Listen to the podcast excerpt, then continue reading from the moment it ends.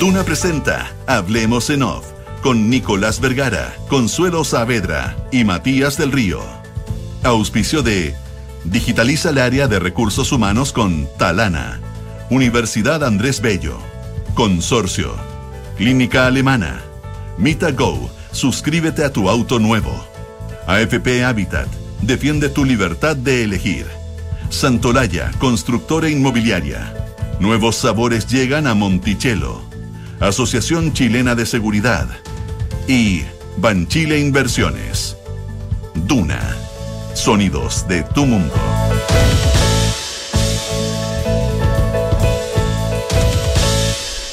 Muy buenos días, ¿cómo están ustedes? Son las 8 de la mañana con 6 minutos, junto a Matías del Río, que está de cuerpo presente, y a Consuelo Saavedra. Eh, ustedes saben que hay un. Consuelo, ¿tú sabías que hay ya un. Consuelo Nicolás, muy buenos días. Consuelo. Buenos días. Ah, perdón. Ahí está, por ahí. Oye, ¿Qué, ¿tú- qué, qué? tú sabes que ahora hay un. ¿Cómo se llaman esas.? No, son- no son emoticones, pero ¿cómo se llama eso? Eh, esa- esas cosas que uno le llegan en WhatsApp Sticker. con la. Con la Sticker, un sticker. sticker. Un sticker que desarrollado aquí por el Departamento Creativo Radio Duna, en que sale una imagen de un bailarín, Matías del Río, y que dice: Voy por Conrex. La gente no sabe por qué es un complex, partamos por ahí. Pero la Consuelo sí. Lo, con- lo Yo consuelo. estoy con mi Comrex aquí. Complex es el equipo, lo cual nosotros Oye, ¿cuál- utilizamos fuera de la radio para llegar en la calidad que llega la consuelo. Sí, son en todo caso, en todo caso es 28. Sí. Sí. sí, Sí, sí. la vestimenta y el, el- el- el- Sí. y el- el- el- ¿cómo se llama? El peinado y el, el maquillaje no tiene que ver con complex, es solo la voz. Solo la voz. Todo el resto de la preparación es, Bueno, Sí. es un- hay un equipo ahí le- detrás de le- eso. les cuento en todo caso que estamos a 28 de octubre y que son las 8 de la mañana con 7 minutos. Y que estamos en el Final Radio Una. ¿Cuánto se gastó o se estaría gastando Musk por su gustito, Consuelo? Eh, no sé. Demasiada plata. Más de la que el mismo, 44 billones. Sí, de- claro. Sí, lo, que pasa es que, eh, lo que pasa es que en la mañana, no sé, sí, en, alguien- escuché 44 millones. Perdón, 44 No, no, no, no, mil. no, bi- billones, billones. 44 mil millones. 44 mil Está millones, pagando sí. un premium, un premium que él mismo está reconociendo eh, por una red social que qué. no tiene tantos seguidores, eh, que no tiene tantas ganancias tampoco, no, no, no tiene utilidades muy grandes, eh, pero que es el gran espacio de influencia en, en la política, fundamentalmente en, en los negocios, y que no está muy claro qué es lo que quiere hacer él con, con Twitter, después de haberse tratado de retirar de, del Sí, acuerdo. del eh, acuerdo. ¿Verdad?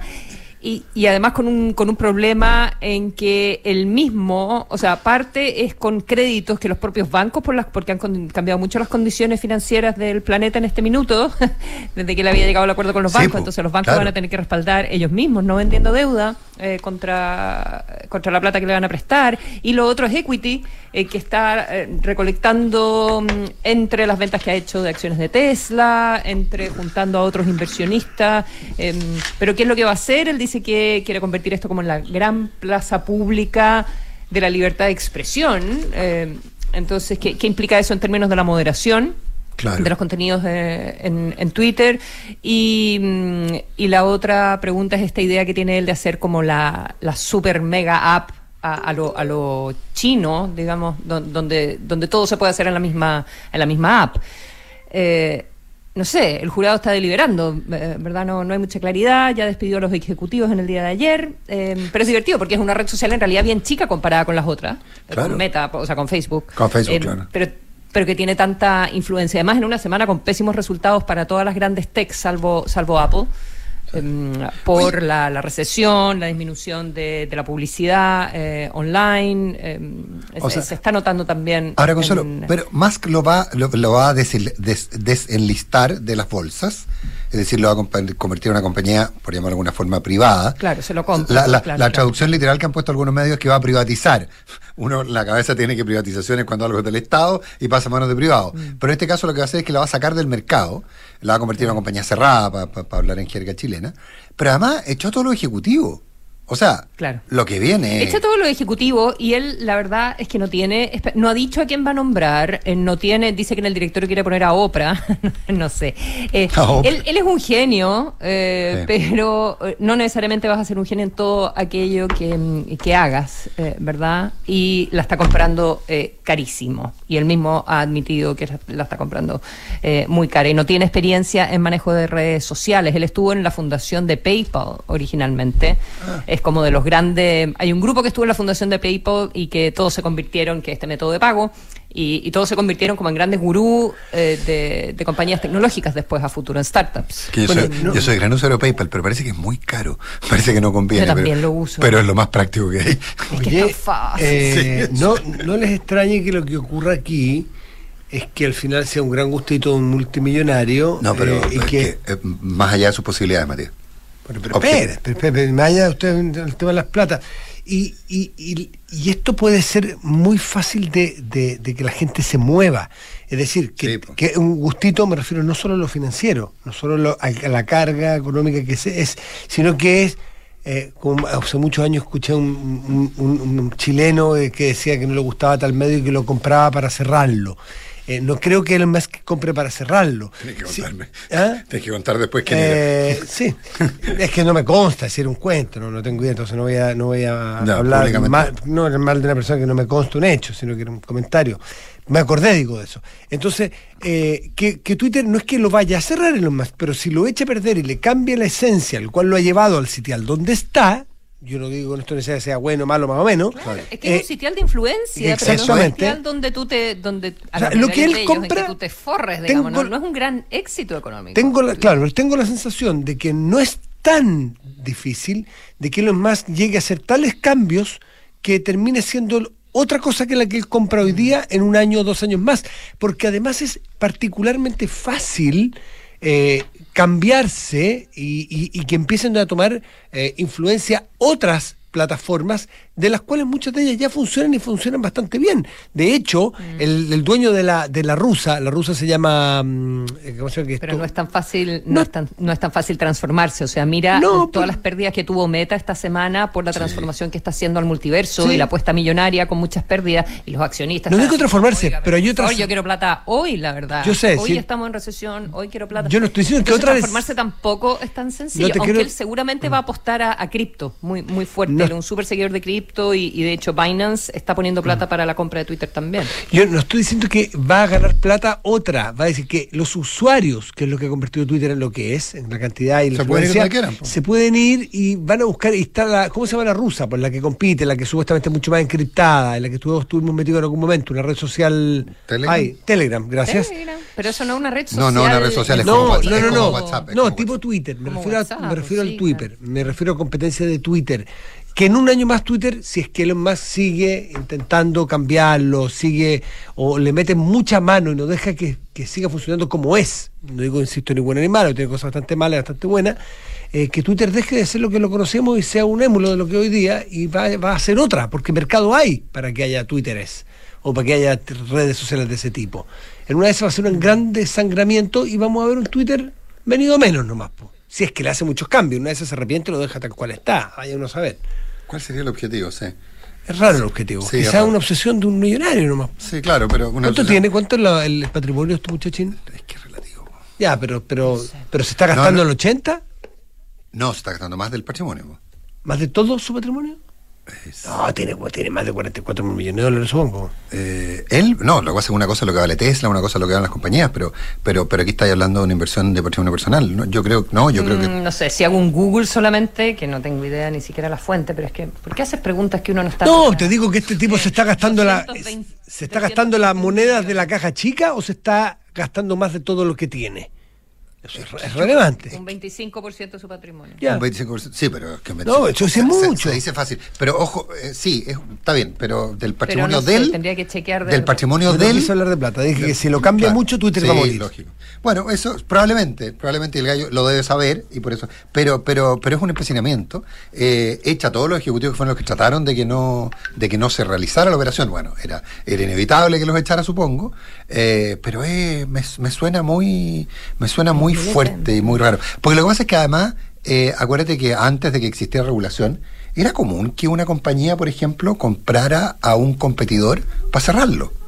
Eso pasaba, Matías, o sea, y no me refiero a medios de comunicación, sino que, o sea, yo hace muchos años... Todas las una- startups se las compran para, para matarla. para matarla. Exagerada, pero No, para cerrarla, o sea, pa- para, a ver, para lo que se compra... Para matar a la competencia. para matar a la competencia o de repente hago una app que tiene una herramientita que a otro le sirve pero que le sirve la pura herramientita, no la compañía completa, compran la compañía, se quedan con la herramientita y cierran la compañía. Claro, si eso. No sé, igual, eh, igual es un, es Destrucción creativa. temazo para la, regulación general de redes sociales, para la libertad de expresión, eh, qué va a significar para la influencia política y para la mezcla de los negocios con la influencia de los países. Porque se Sí, dice, ah. Elon Musk quiere entrar a China con Tesla.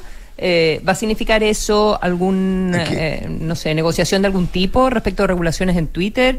Eh, hay, hay un montón de cruces, digamos, Imagínate- más allá de los evidentes. imagínate que el- de la cantidad de plata que pagó. Imagínate que el tema es que ya tenga, estoy diciendo una brutalidad, no, no, por favor. Imagínate que tenga, que ya tenga este muchacho, tenga listo el tema de, de entrar a China, por ejemplo. Por ejemplo. 8 de la mañana con 16 minutos. Oye, Ya está nuestro entrevistado, pero Sí, hay un par de cosas se que mirar. sienta, mientras se sienta, se prepara y Sí, todo. tiene que leer algo Oye, que estaba. dejamos. ven- Sí, sí, pero todavía no. Venía escuchando, que se lo pongo, me venía escuchando, Nicolás, haciendo zapping mientras estábamos en corte aquí en la radio antes. eh, la ministra Carolina Tobá estaba anunciando en directo, ¿eh? entonces no estaban todos los datos porque porque yo venía en el auto, lo que se escucha, pero se desbarató esta mañana, ¿eh? se dio a conocer esta mañana recién, lo estaba anunciando recién, una banda de de, de, de, encerronas, pero no los que hacen las encerronas, sino que una banda, decía ella, de la banda más grande que se ha encontrado, que estaba a cargo, no, no dio los nombres, nada, esto es un, un trabajo de la Fiscalía eh, y de la Policía de Investigaciones, que estaba a cargo incluso de profesionales, había algo así como 300 autos, un patrimonio de 6 mil millones.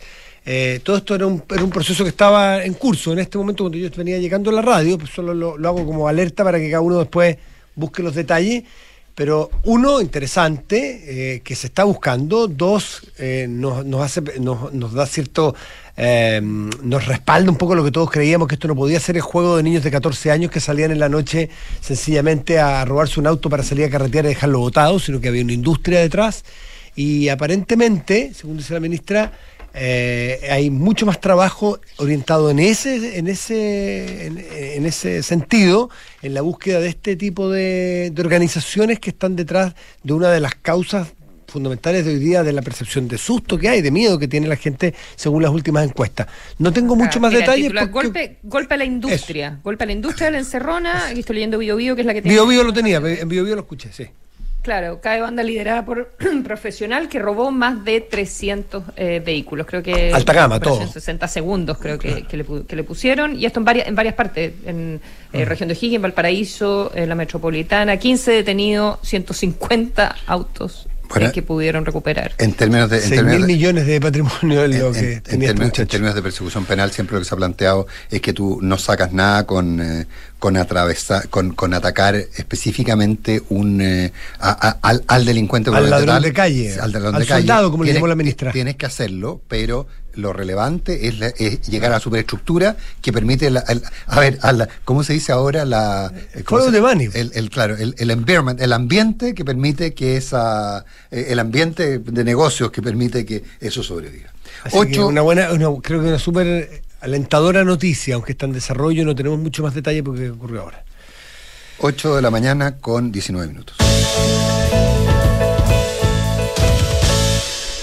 Don Klaus Schmidt-Hebel, muy buenos días. Gracias por estar con nosotros. Hacía algún tiempo que no venía Klaus a la radio, pero eh, eso estamos subsanándolo. Klaus es profesor de la Universidad del Desarrollo, ex economista, jefe de la OCDE y consejero de Chile Transparente. Klaus, gracias por estar con nosotros. Muy buenos días, es un gusto estar aquí. Tanto Muy buenos días. Consuelo, Matías, Nicolás. Muchas días, gracias. Tanto tiempo, Klaus. Así es.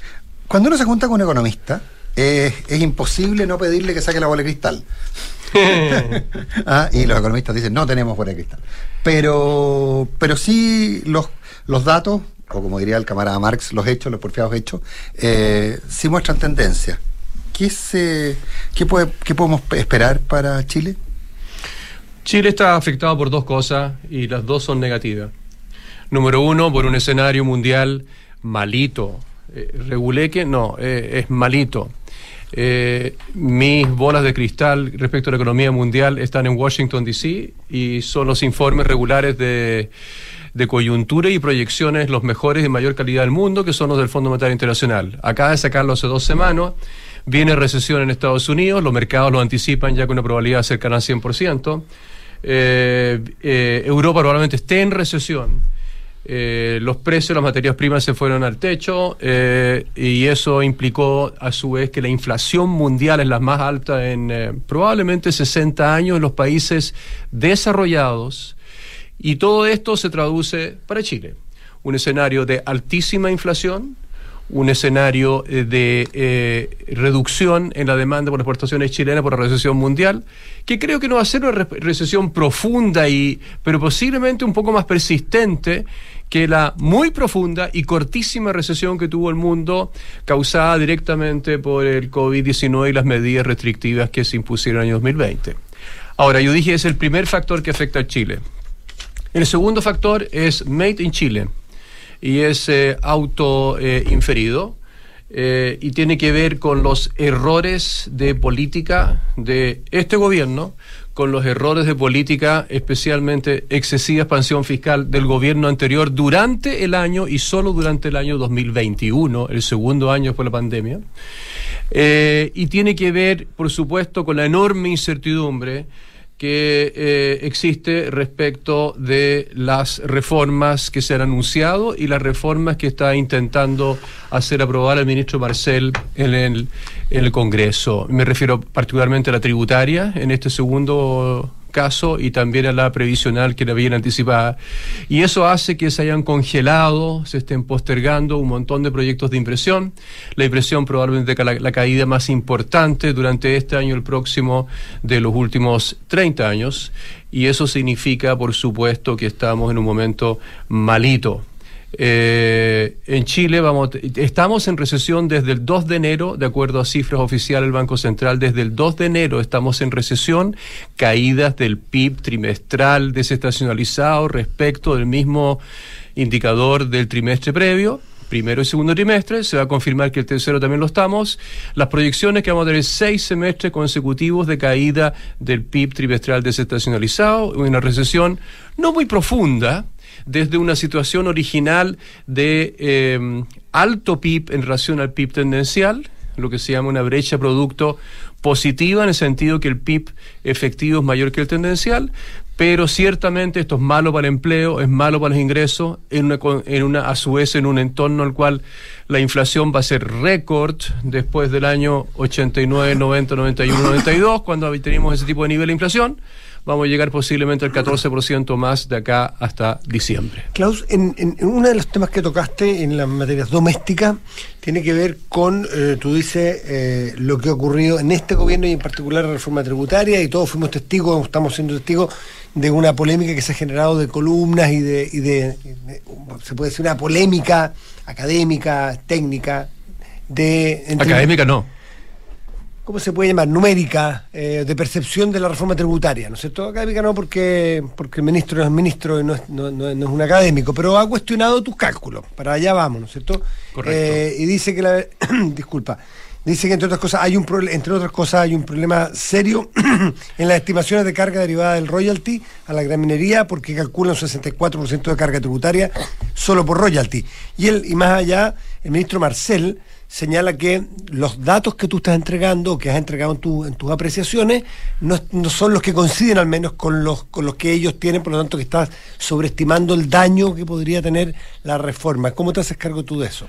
La reforma Sí. tributaria. Sí, está equivocado el ministro y voy a salir este fin de semana con una nueva columna en la cual le respondo al ministro Marcel y pongo los datos eh, de la propuesta, ya que tú lo mencionas, del efecto y el costo del royalty hasta el 24 de octubre, lunes de esta semana, y las que cambian radicalmente con la reducción del royalty, con sus indicaciones que presentó al Congreso el 25 de octubre, el día martes, hace tres días atrás. Eh, he recalculado mis cálculos, son eh, hasta el lunes. eh, el royalty que proponía el ministro equivale a 116% de las utilidades de una empresa grande que enfrenta un precio del cobre muy alto de 5 dólares, pero que está por debajo, y ahí nuevamente se equivocó el ministro en su columna, está por debajo del máximo histórico de 13 centavos que se alcanzó hace exactamente un día, hace un año atrás, en octubre del año 2021. Bueno, la carga implicaba hasta el lunes 116% en mis nuevos cálculos, que cambian poco respecto a mis cálculos anteriores, y el día siguiente el señor ministro bajó esa carga a 37,25% de las utilidades post pago de esos royalties. Eso, es decir, lo bajó aproximadamente en dos tercios. Eh, A- celebro, a un tercio. celebro en dos En dos tercios, tercios. a un A un tercio. De tercio. 116 a 37. Claro, que es más- claro, Y por tanto, yo, cel- yo celebro esta corrección. El royalty anterior era absolutamente suicida para la inversión chilena, porque ese otro argumento que dio él, él dijo en la columna eh, en la cual a mí me critica, dice que eh, en realidad los cálculos no deberían ser para un residente tributario chileno que paga mucho impuesto, sino que por un extranjero, porque la mayoría de las grandes empresas mineras son extranjeras.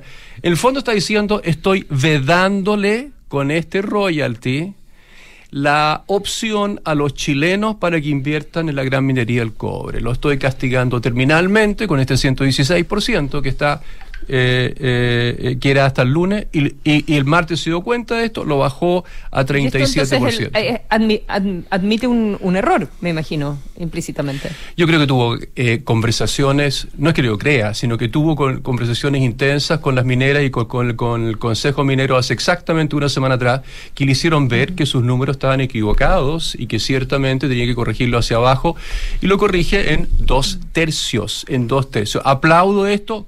Creo que hoy día igual el proyecto Royalty nos coloca en una situación competitiva y así lo ha dicho la industria. Después de dicho martes, ha dicho que todavía es alto el royalty y hace muy difícil que surjan grandes proyectos mineros desde un residente tributario chileno que paga impuestos en Chile.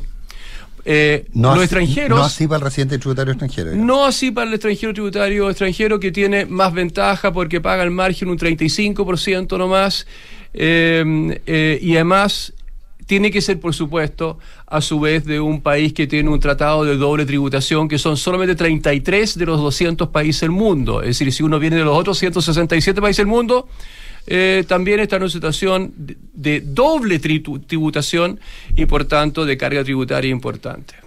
Bueno, pero eso, eso va a obligar a que las compañías mineras chilenas se conviertan en inglesas, en... eh, o sí, sea, a mí eso me sorprende de un gobierno Y por que tanto implica por definición salida de eh, capitales, lo que tú dices, Nicolás. Implica salida de capitales masiva, mucho más allá o tanto más allá o menos que, que la salida de capitales que se produce por el impuesto al patrimonio, que yo también critico con números en la mano, ¿no es cierto? Eh, eh, que es una de las propuestas de la reforma tributaria, no la reforma al royalty. Consuelo, tú Sí, te te quería preguntar de, precisamente del, del impuesto al, al patrimonio, eh, en Sí. qué se basa. Bueno, uno, eh, un, un comentario mío eh, sobre lo, lo que describías del, del royalty y, la- y las empresas nacionales, que igual es sorprendente la- las cifras, eh, más allá de la corrección que, que tú nos describes, porque es un gobierno que quiere impulsar también la industria nacional. Entonces ahí hay algo que, cuesta entender desde el punto de vista eh, político. Em, eh, no sé si quieres comentar algo sobre eso, pero respecto del, em, impuesto al, patrimonio, em, ¿cuál, cuál es la crítica eh, principal y por qué no lo ves viable en los términos que está planteado para nuestro país? Número uno, el impuesto al patrimonio es una idea muy antigua que la aplicaron 12 de los 30 países desarrollados miembros de la OECD ahí por los años 80.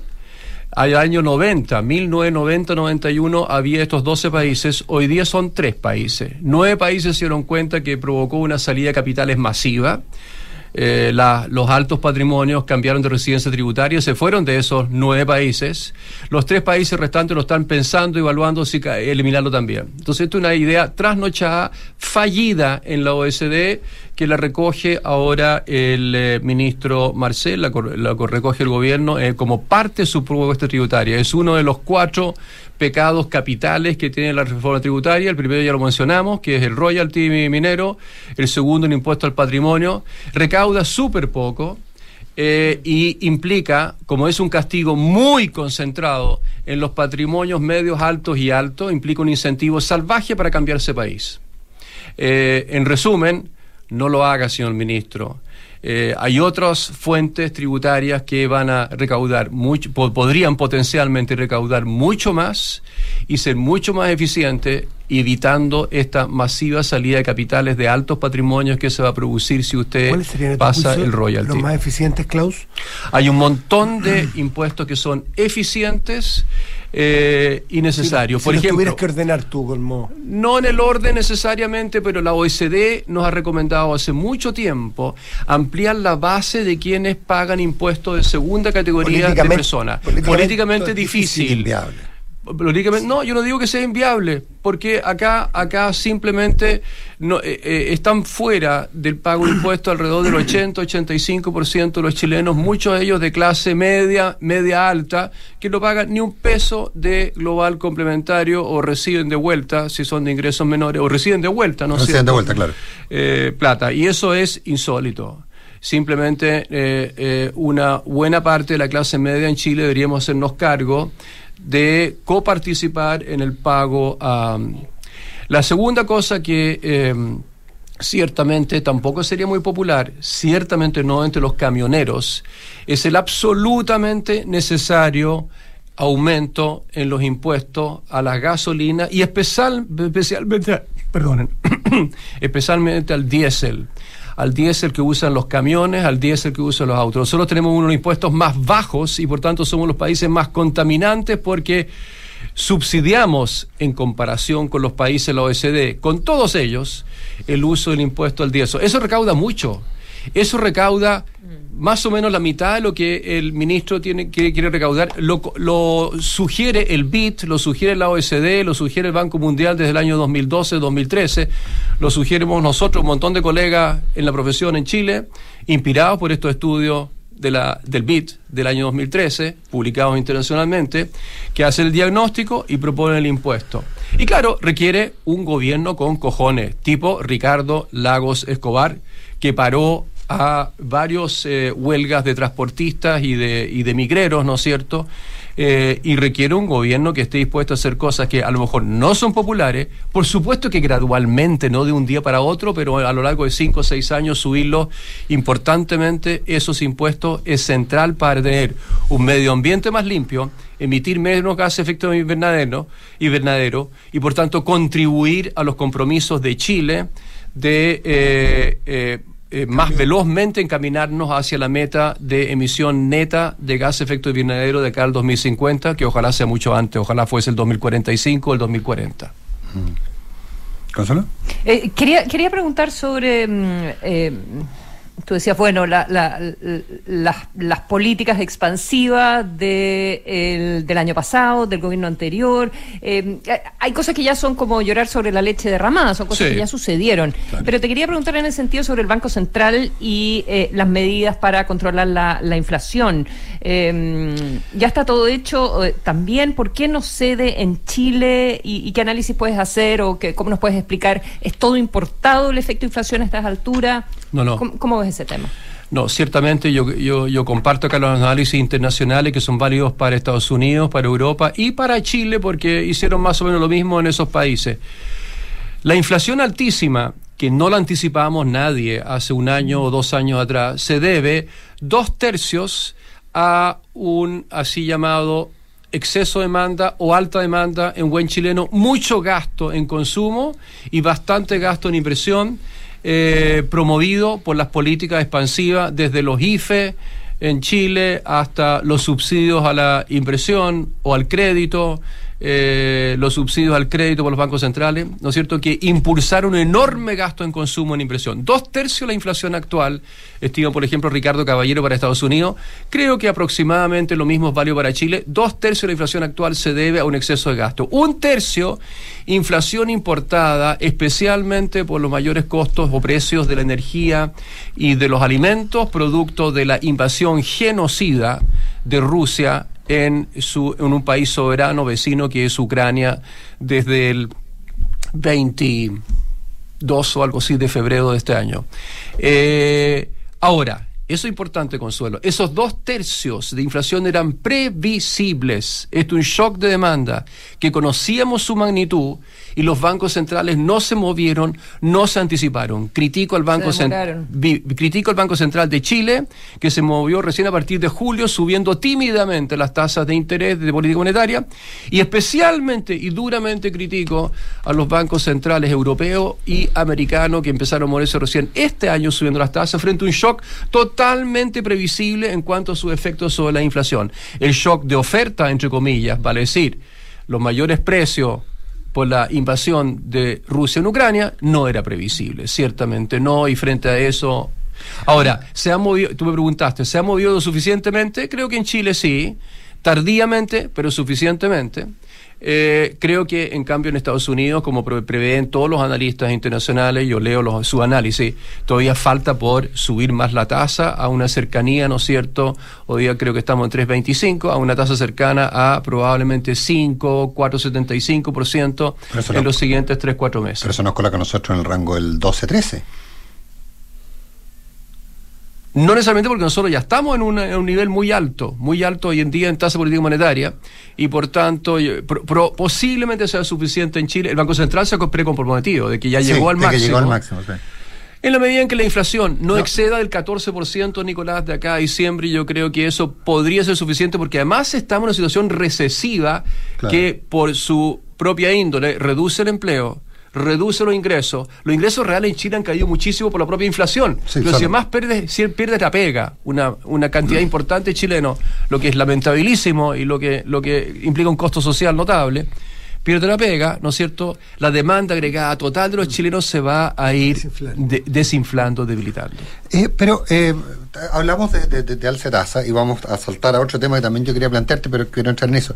Porque empieza a haber discusión. Por ejemplo, hay una entrevista hoy día en el diario La Tercera, Mariana Mazzucato, eh, en cuando se le pregunta por la situación económica chilena, por eh, la pandemia, estallido social y la inflación, da una serie de teorías, digamos, algunas, bueno, no las voy a calificar, pero... eh, pero dice textualmente, pero esta reacción que han tenido los gobiernos de simplemente aumentar los tipos de interés, que ahora parece van a seguir subiendo, es contraproducente, porque el origen de la inflación en la mayoría de los países no es la demanda. Está totalmente equivocada. No, y, ver, y lo niega el informe del Fondo Monetario Internacional eh, y lo niegan los analistas independientes. Dos tercios de la inflación actual es un gasto alto, justificado después de la pandemia, y le estoy hablando del 2020, no, injus- no justificado cuando ya estábamos creciendo eh, y nos hemos recuperado completamente el año 2021. Ahí Chile cometió un error y los otros países que no gastaron tanto como Chile en términos relativos, el 2021 también cometieron un error. Es decir, nos retiraron en forma temprana esos excesos de gasto, de reducciones de impuestos en otros países, no en Chile, de aumentos de subsidios, de programas crediticios a Ahora, tasa. pero hay una discusión académica respecto a si el, el- el origen de la inflación es la demanda y por lo tanto eh, el- la, la herramienta de la tasa de interés es la única herramienta conocida o la más práctica. ¿Hay una discusión académica real? Sí, existe, pero sobre este punto, tu pregunta, ¿de qué causa la inflación hoy día? Existe un consenso de la gente que realmente sabe. Doña Mariana no es macroeconomista. Y ha ido cambiando. Al principio había mucho más factores internos, hoy día ha, ha ido cambiando un, dos tercios, un tercio. Bueno, en Chile más- tenemos un factor adicional, externo, por supuesto, y eso es que la enorme incertidumbre política desde el 18 de octubre del 2019 y la enorme eh, incertidumbre económica también producto de la economía internacional genera una devaluación masiva respecto del dólar o de cualquier otra moneda extranjera, con lo cual importamos inflación por devaluación. Eh, si teníamos un tipo de cambio de 7.50 y hoy día de 9.50, esos 200 pesos adicionales, que es un aumento de un 30%, obviamente le pega a todos los precios de los bienes importados. Y es independiente que además esos precios importados de la energía y los alimentos hayan subido en dólares. Es decir, se agrega, se multiplica. claro. Y por eso tenemos nosotros una inflación del 14% este año, Nicolás, Matías, Consuelo, y no del 8% que va a tener Alemania, del quizás 9% que va a tener Estados Unidos de acá a diciembre. Eh, volvemos a un tema que, que, lo hemos conversado otras veces aquí. Los dos casos que tú mencionas se falla un poco de la política, más que de la economía, porque los economistas podrán diferir en, escuelas, en miradas, en, cálculo, pero es la política, y sobre todo me refiero a lo que tú señalaste del gobierno anterior en, su, en sus medidas, ¿no es cierto?, cuando salió tanta plata y las ayudas fiscales, y los retiros, que fue no un gobierno sino que un parlamento. Fue un parlamento. Es, es la política la que termina política, claro. fallando para generar ambientes para que al final tengamos estos efectos. Pero sin ninguna duda, sin ninguna duda. Nos falló la, ay, la política, falla en tantas nos dimensiones fallan, en los, Chile. nos fallan los Excel, que nos estos fallan dos, sí, claro, estos dos ejemplos son, son, son, son, son clarísimos, sí, sin duda. De acuerdo, Matías. los consensos, capacidades de diálogo, de llegar a acuerdos, de mínimos Sí. comunes, de razonabilidad. Sí, Eso es que- verdad, perdona que me meta entre medio, pero, pero mm, es que también son tantos los factores que se ponen en juego, porque tú dices, bueno, la política, pero si yo veo en términos de inflación, por ejemplo, en Brasil, eh, que no vamos a decir que es un ejemplo de espléndido gobierno necesariamente, eh, tiene una inflación mucho más baja que nosotros. Pues. Así es, y no es porque no tuvieron una devaluación del 30% de su tipo de cambio entre un 18 de octubre y hasta la fecha. No, Entonces, eso influye mucho en el caso de Brasil y de otros países latinoamericanos que, bueno, tuvieron una devaluación quizás del 10%, el 15% producto de recesión internacional y las malas condiciones internacionales de este año, ¿te fijas? mm. ¿Al- ¿Alguien, ¿Alguien está haciendo.? Pero que ya, pero no Consuelo. arrastrado, dices tú, desde eh, varios años con dificultades en el país. Así es. ¿Y t- ¿Hay alguien que esté trabajando en un estudio para determinar exactamente cuánto nos costó el 18 de octubre en términos, por ejemplo, de. Gran idea, Nicolás. He estado motivado por hacerlo y eh, formar un pequeño equipo para calcularlo. Yo creo que me motiva con mayor ímpetu a eventualmente acometer esto eh, en los siguientes meses. Mm. Pero no, Es que- no existe. ser- Ya que es la Porque- política. pero es necesario, ¿no? Súper Sí, necesario. pero ya que es la política, el problema que hay de fondo eh, va a ser. eh, No, no, pero, estos, pero son números, como te digo. Espérate, pero espérate, porque los números también son puestos en una parrilla, en un Excel, Sí. en una eh, con por determinadas personas. El esfuerzo va a valer la pena para que no te lo descharcheten, como dice en buen chileno, porque lo hizo tal o cual persona. Tiene que hacerlo un grupo más amplio de personas. supuesto, Eso por no van a decir, ay, a Klaus Mirheber le dio cuatro, pero en realidad es dos. No, me, me encantaría hacerlo con un equipo de De- de- economistas. de varias universidades, De, de centro izquierda, centro derecha claro. y universidades varias. Sin Porque si no, perder un esfuerzo. Para sacarle, ¿no es cierto?, el olor a ideología política que puedo tener A yo, eso me o un tercero o un cuarto. Ahí sí que el esfuerzo creo que vale la pena para ponerle Sí, número, porque si no, porque todos lo, todos lo miramos con ese, con ese tinte, con ese filtro de desconfianza, si en De ese problema estamos, pues. Así es, Es- así es. a eso me refiero. Ahora, eh, hay una manifestación obvia eh, de los costos de tener un Estado de Derecho muy debilitado y tener, como dice Consuelo, una falta de consenso y Matías, falta de diálogo o de búsqueda de eh, eh, mínimos comunes en un sentido positivo. Y eso se refleja en la caída enorme y esa es consensuada por los economistas de centro, izquierdo, derecha, menos el gobierno, respecto de las proyecciones del crecimiento potencial de Chile. Crecimiento potencial de Chile, ¿no es cierto?, de 1,5 o de 2, o el mejor de los casos, 2, 2,2, 2,3, ¿no es cierto?, eh, para los siguientes cinco años, los seis años, refleja exactamente lo que ustedes dicen. Una mala política, conflictos exacerbados, un Estado de Derecho que no existe en varias regiones del país. Klaus, eh, yo mencioné Mazzucato hace un rato eh, y me, ocupa mucho Mazzucato, Stiglitz, porque básicamente son muy, eh, son parte del, modo a seguir, del ejemplo que, que, se han planteado en el- los economistas, más que en los economistas, más que el equipo Marcel, es la gente que está hoy día en el gobierno diseñando las grandes políticas. Eh, pero empieza esto de que de- de- de- del, del experimento, Chile vivió el experimento socialista en democracia de Allende, Chile vivió el experimento eh, de, una economía neoliberal, eh, una economía de mercado exacerbada en la época de Pinochet. Eh, ¿Estamos para otro experimento? Porque lo han que- dicho claramente, que lo está- nos están mirando sí, como un sí, experimento. Sí, yo creo que no, yo creo que el debate entre Marcel y Matsukato, ¿no es cierto?, que se dio ayer eh, eh, es muy válido. Me gusta mucho que el ministro Marcel haya reaccionado frente a la afirmación de doña Mariana Matsukato de que Chile era mirado por el resto del mundo. Eso significa básicamente la izquierda más militante o más extrema del resto del mundo, por supuesto, del lenguaje de ella, eh, como eh, un ejemplo notable de destrucción, ¿qué dijo? Asesinato, homicidio o La muerte del capitalismo. la muerte del capitalismo y o de, ella lo llamó del neoliberalismo o algo así. Del neoliberalismo. Eh, a ver, número uno, eh, me tocó comentar el libro El Estado Empresarial de Matsukato en un seminario hace un año atrás y comentar la respuesta a ese libro, que es de los señores Mingardi y McCloskey,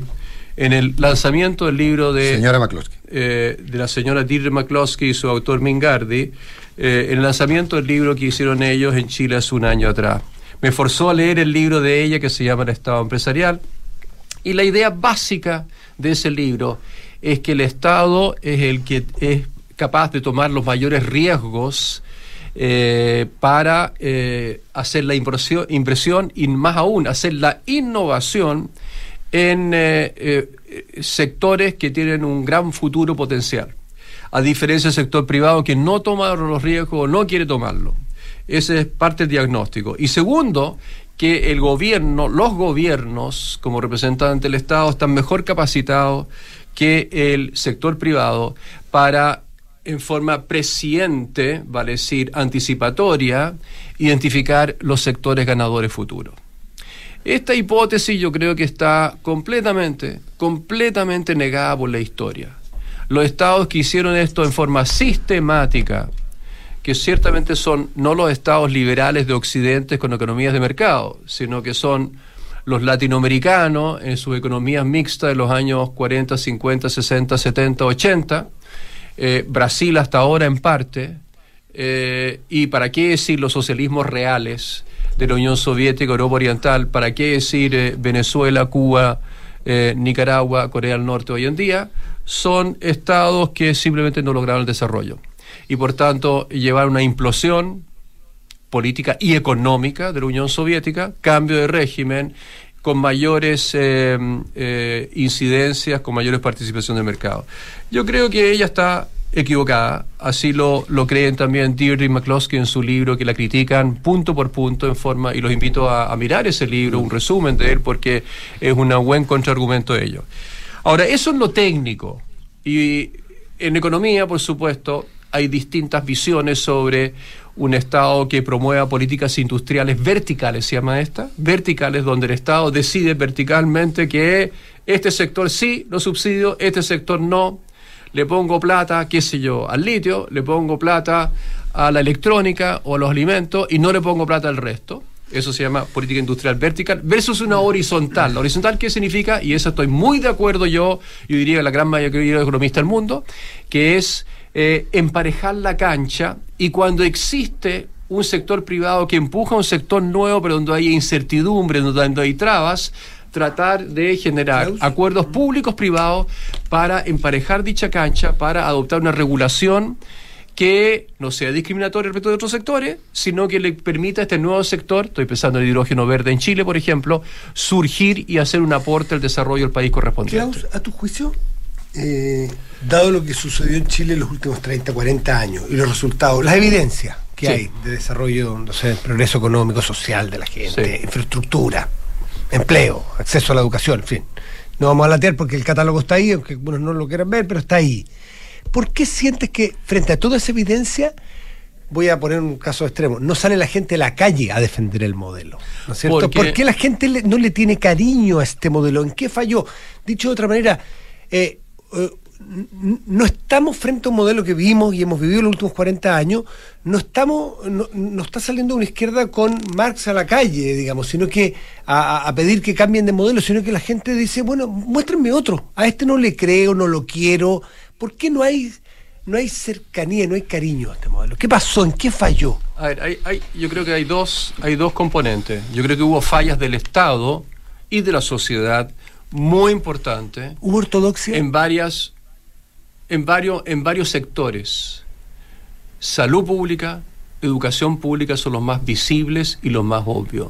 Nosotros no le dimos las oportunidades a una buena parte de los chilenos para tener una buena salud pública, por supuesto que subsidiada por el Estado, eh, y no autofinanciada por sectores que no pueden autofinanciársela.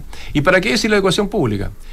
Y no por falta de recursos. Los recursos se multiplicaron por 3, 4, 5 como porcentaje del PIB gastado en educación pública, en salud, Salud, ¿qué pública.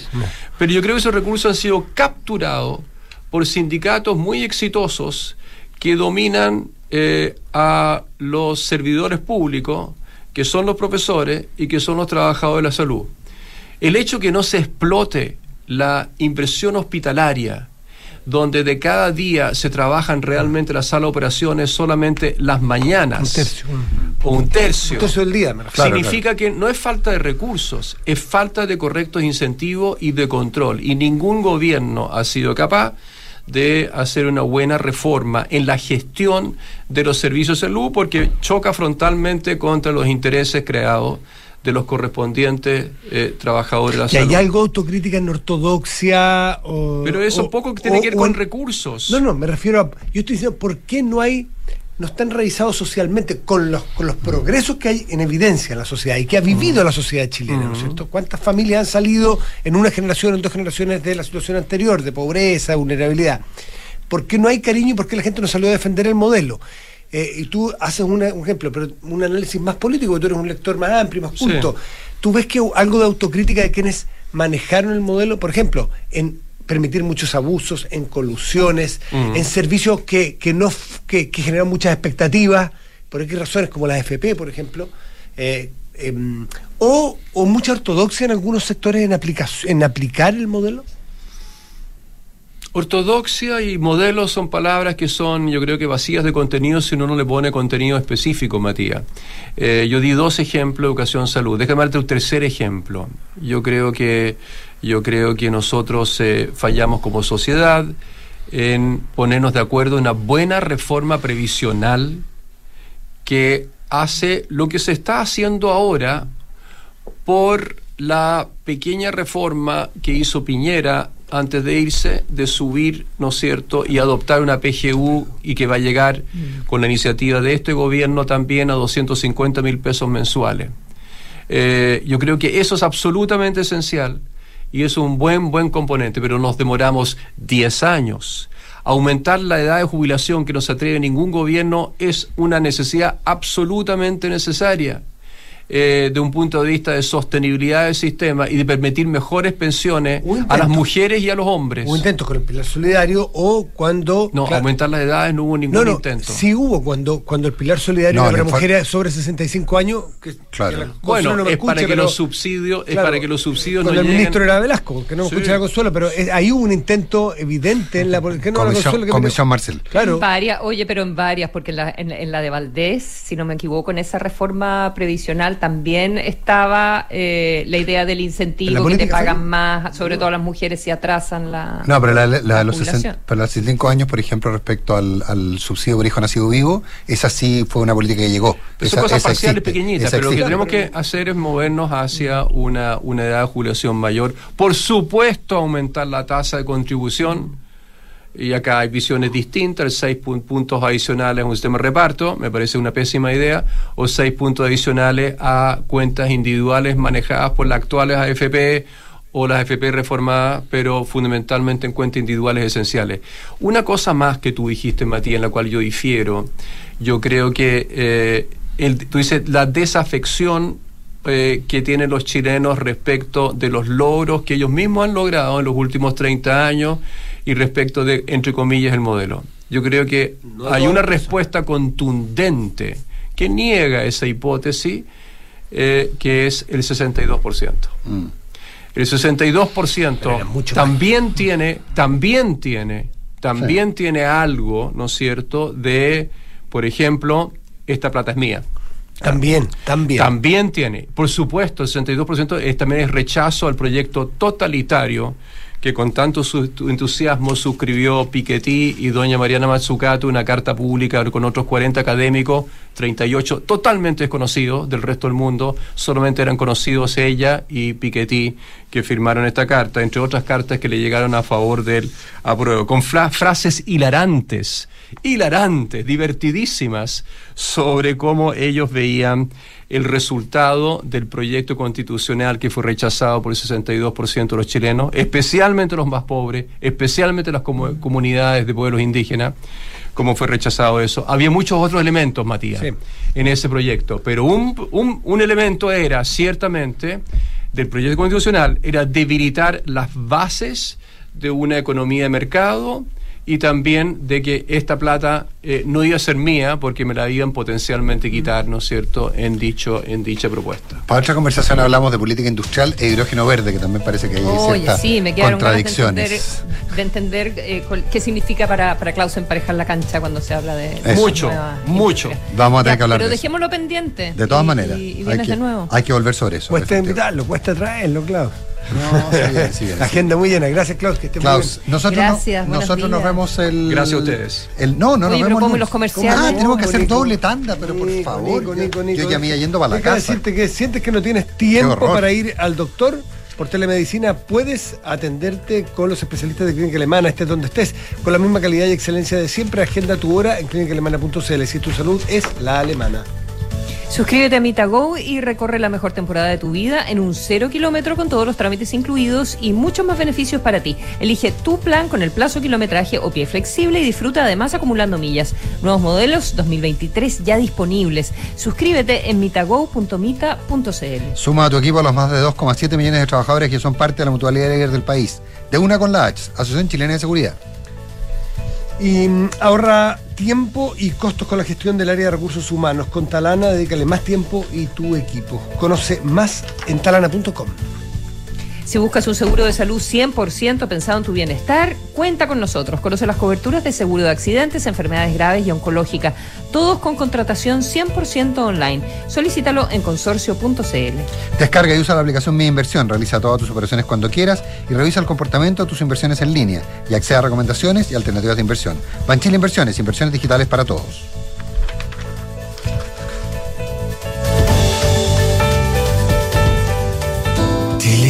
Su gente. Somos los que creemos en el esfuerzo para lograr grandes cosas. Los que ahorramos para construir un mejor futuro. Los que nos levantamos día a día para sacar adelante a los nuestros y a todo Chile. Cuidemos juntos lo que hemos logrado. No solo por ti, sino también por tu familia. Defiende tu libertad de elegir. Tus ahorros son tus ahorros. AFP Habitat. Más de 40 años juntos, haciendo crecer tus ahorros. En Mita Rentacar y Leasing Operativo somos mucho más que autos para disfrutar. Somos mucho más que flotas para las industrias que mueven el país. Somos servicio de excelencia y seguridad. Somos innovación y cuidado por el medio ambiente. Además, somos referentes en la movilidad para empresas de norte a sur, como también para las personas que hacen de su vida un constante movimiento. Mita Rentacar. Elige tu destino. Nosotros te llevamos. Visítanos en mita.cl. Digitaliza los procesos del área de recursos humanos con Talana, la más completa y robusta plataforma para la gestión de personas. Gracias a los módulos de remuneraciones, asistencia y turnos, firma digital, desarrollo organizacional y reclutamiento y selección, Talana ha ayudado a las empresas a reducir sus costos operacionales. Únete a las miles de empresas que ya han digitalizado su área de recursos humanos con Talana. Conoce más en talana.com. Descarga y usa la aplicación Mi Inversión. Con ella podrás realizar operaciones en cualquier momento del día, revisar el comportamiento de tus inversiones en línea y acceder a recomendaciones y alternativas de inversión de forma 100% digital desde tu celular. Hazte cliente hoy mismo en banchileinversiones.cl. Banchile Inversiones. Inversiones digitales para todos. Fito Páez en Chile. El amor 30 años después del amor. Sábado 3 de diciembre, 21 horas, Gran Arena Monticello. Entradas por Ticketmaster. Fito Páez, el disco que todos cantamos. La entretención está aquí. Descúbrela en granarenamonticello.cl. En Universidad Andrés Bello creemos que un Chile mejor es posible. en un trabajo conjunto con pescadores artesanales de Quintay. Nuestro centro de investigación marina ha contribuido por décadas al repoblamiento del erizo rojo, promoviendo la pesca sustentable de este recurso marino, que es fundamental para el desarrollo de la zona. Este es un claro ejemplo de cómo la ciencia y la vinculación con el entorno generan impactos positivos en las comunidades. Universidad Andrés Bello, comprometidos con un mejor país. Maca, tanto tiempo, paseando con los niños también. Hola, Fran. Sí. Qué rico, te veo súper bien. La verdad es que sí. Mira, ahora ando más tranquila desde que tengo el seguro de salud oncológico de consorcio. Me brinda protección especializada y lo mejor, lo contraté simple y rápido por internet. Contrata un seguro de salud con protección especializada en el tratamiento de cáncer desde 7,490 pesos mensuales. Conoce nuestro seguro oncológico y protégete ahora. Solicítalo online en consorcio.cl. Esta información es resumen de las condiciones generales del POL 3 2017-0050. El riesgo es cubierto por Consorcio Seguros Vida. Precio para personas entre 18 y 54 años. Infórmate más en consorcio.cl. Aprovecha ya tu departamento con entrega inmediata y depreciación instantánea. Sí, depreciación instantánea. Solo hasta el 31 de diciembre aprovecha este beneficio tributario exclusivo para contribuyentes de primera categoría. Compra hoy un departamento con Santolaya y aumenta el patrimonio de tu empresa. En Santolaya te esperamos con oportunidades y descuentos para armar tu pack de inversión. Conoce más en santolaya.cl. En la Asociación Chilena de Seguridad abrimos nuestras puertas para entregar salud no laboral a pacientes FONASA e ISAPRE. Accede a un servicio de salud mental vía telemedicina, atendido por psicólogos, apoyados por psiquiatras y médicos generales en caso de ser necesario.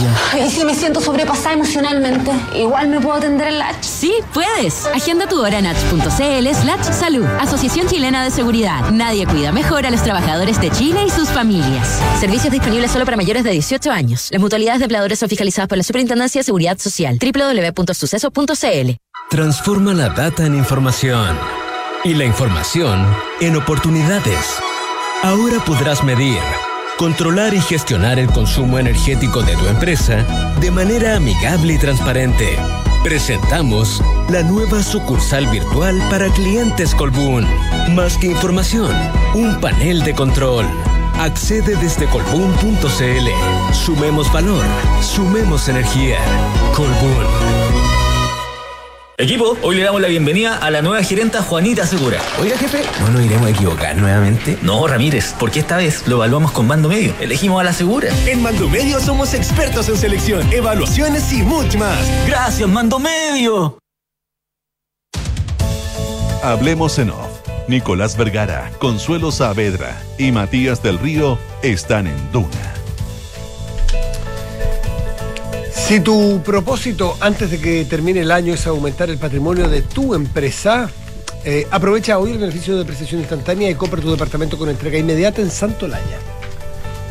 Porque todo lo que eres es fruto de tu trabajo. Cuidemos juntos lo que has logrado. Defiende tu libertad de elegir. Tus ahorros son tus ahorros. AFP Habitat, más de 40 años juntos haciendo crecer tus ahorros. Comprometida con un mejor país, Universidad Andrés Bello realiza investigación al más alto nivel. El equipo liderado por la académica UNAP, doctora Bri Birgit Van Sundert, descubrió el factor clave que gatilla la esclerosis lateral amiotrófica, un avance sin precedentes en el diagnóstico temprano de esa enfermedad. Más información en aporteunap.cl. Y celebra los 14 años de Monticello este sábado 5 de noviembre con todos los éxitos de Earth, Wind and Fire Experienced by All McCays. Monticello, de aniversario, apuesto te va a gustar. Eh, y amigos de Información Privilegiada, perdón.